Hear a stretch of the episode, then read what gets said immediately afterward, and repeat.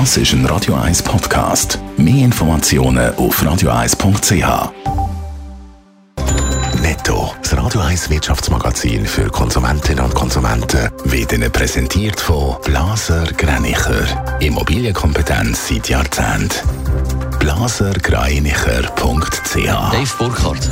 Der Schweizer Detailhandel kommt Teuerung zu spüren über. So sind im Mai die realen Umsätze im Vergleich zum Vorjahresmonat insgesamt um 1,1 Prozent zurückgegangen. Im Vergleich zum April gibt es laut dem Bundesamt für Statistik aber ein leichtes Plus von 2 Prozent. Der Stromkonzern Axpo braucht einen neuen Finanzchef. Der aktuelle CFO, der Joris Gröflin, wird das Unternehmen spätestens Ende Januar 2024 verlassen, schreibt Axpo heute Morgen in einer Mitteilung. Der Axpo-CEO Christoph Brandt bedauert den Abgang laut Mitteilung sehr. Der Joris Gröflin wechselt zum Vermögensverwalter Partners Group. Beim Onlinehändler Digitec Galaxus sind in diesem Jahr offenbar iPhones und Lego besonders gefragt. Das zeigen die Suchtrends für das erste halbe Jahr 2023. Bei Digitec sind neben iPhones auch Powerbanks und Monitor häufig gesucht worden. Bei Galaxus außer Lego auch Ventilator, Sonnenschirm oder Klimaanlagen.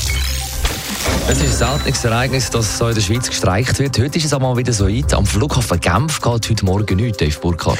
Ja, das dürfte noch knapp anderthalb Stunden auch so bleiben. Das Flughafenpersonal ist heute ausgerechnet zum Ferienstart in einen Streik getreten. Das bedeutet, dass zwischen dem 6. und dem 10. heute Morgen zu Genf kein einziger Flüger gestartet oder gelandet ist und wird. Insgesamt sind 59 Flüge betroffen, schreibt der Flughafen auf Twitter. Aber auch nachher können es den ganzen Tag noch Verspätungen und Flugausfälle geben, heisst es außerdem auf der Flughafen-Homepage. Ein Sprecher vom Flughafen ist im Vorfeld vom Streik davon ausgegangen, dass etwa 8000 Passagiere dürften betroffen sein.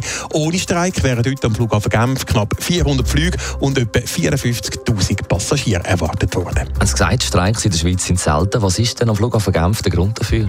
Es geht wieder mal um das Geld oder besser gesagt um ein neues Lohnmodell, das am Flughafen Genf soll eingeführt werden Und zwar soll das ab nächstes Jahr dann in Kraft sein. Laut den Gewerkschaften betrifft die Änderung vom Lohnmodell etwa 1000 Angestellte im Sicherheitsbereich, wie zum Beispiel bei der Passkontrolle. Die Geschäftsleitung hat das neue Lohnsystem schon abgesegnet und die Gewerkschaften befürchten jetzt für die Angestellten erhebliche Lohnkürzungen, was die Chefetage allerdings Die Gewerkschaften sind aber trotzdem zuversichtlich, dass sie das neue Lohnmodell noch kippen können. Netto, das Radio 1 Wirtschaftsmagazin für Konsumentinnen und Konsumenten.